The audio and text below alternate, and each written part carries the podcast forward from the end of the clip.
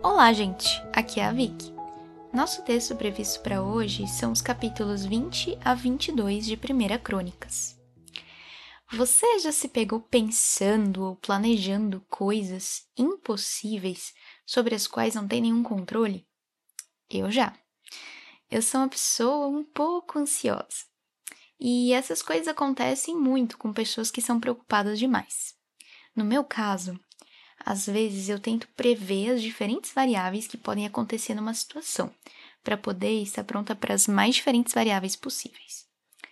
A verdade é que ser uma pessoa planejada não é ruim, mas a ideia de manter o controle absoluto sobre tudo, quando exagerada, pode ser prejudicial.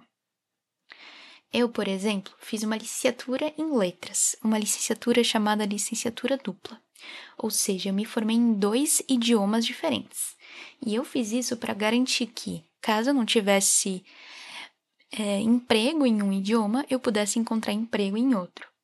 Mas, na verdade, é, isso nunca foi necessário. Eu sempre acabei trabalhando com um idioma só. Ao mesmo tempo, essa licenciatura dupla foi muito exaustiva e me cansou muito. E eu não precisava, talvez, ter tido um esforço sobre-humano para aquele momento, se eu tivesse tido mais calma e confiança. Bom, Davi passou por algo parecido. A gente não sabe o que levou ele a fazer o censo, que é o que fala o nosso texto de hoje.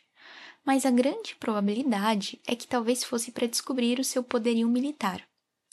Como ele era um rei que vivia sempre em guerras, ele poderia querer entender qual era o tamanho do poder dele. Talvez Davi tivesse esquecido que, quando ele era ainda um homem fugitivo de Saul, há muito tempo atrás, Deus mesmo assim dava vitória a Davi. De qualquer forma, Deus castiga essa ação, e Davi espera receber o castigo do Senhor e não de outros. Quando Davi e as autoridades prostraram-se diante do Senhor e Davi ofereceu holocaustos, o anjo do Senhor retirou sua espada. Felizmente, o fim dessa história traz um pouco de alento. No final, Davi descobre então qual deveria ser o lugar adequado onde seria o futuro templo para Deus. Se você é um líder, você sabe que as suas atitudes ruins podem trazer consequências ruins para os seus liderados. Mesmo assim, você sabe que não precisa confiar no seu próprio poder, em sua própria força, pois é Deus que está com você, indo à sua frente.